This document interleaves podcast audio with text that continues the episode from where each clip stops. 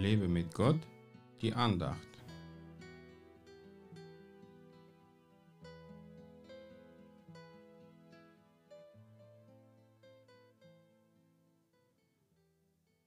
Die Weisung des Weisen ist eine Quelle des Lebens, um zu entgehen den Fallen des Todes.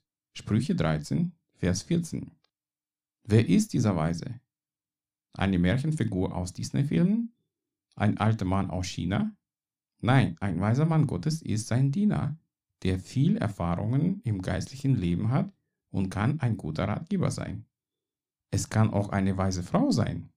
So eine kannte ich bei mir im Hauskreis. Ihr Rat war für mich immer wertvoll, weil es kein Rat aus der Theorie oder Theologie war, sondern aus ihrem Leben.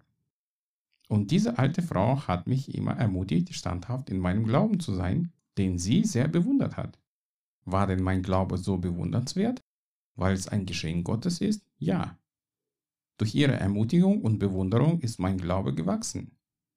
Ich konnte viel von dieser Frau lernen, auch wenn wir uns nur einmal in der Woche gesehen haben. Leider lebt sie nicht mehr und ich vermisse sie sehr. Doch was Gott durch sie in meinem Herzen geleistet hat, hat ewigen Wert. Vielleicht kennst du jemanden in deiner Nähe, der in seinem hohen Alter viel mit Gott erlebt hat und immer noch erlebt.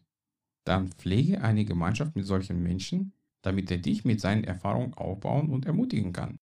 Es ist verkehrt, ältere Geschwister als nicht modern abzustempeln und dem modernen Zeitgeist nachzulaufen.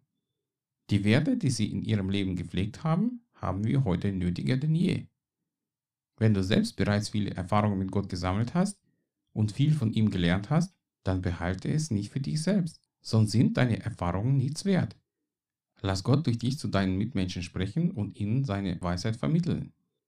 Vergrabe die Geschenke Gottes, zu denen auch die Weisheit aus der Erfahrung dazu gehört, nicht, sondern gebrauche sie, um andere zu beschenken. Gott segne dich. Mehr Andachten findest du unter www.lebemitgott.de. Ich freue mich auf deinen Besuch.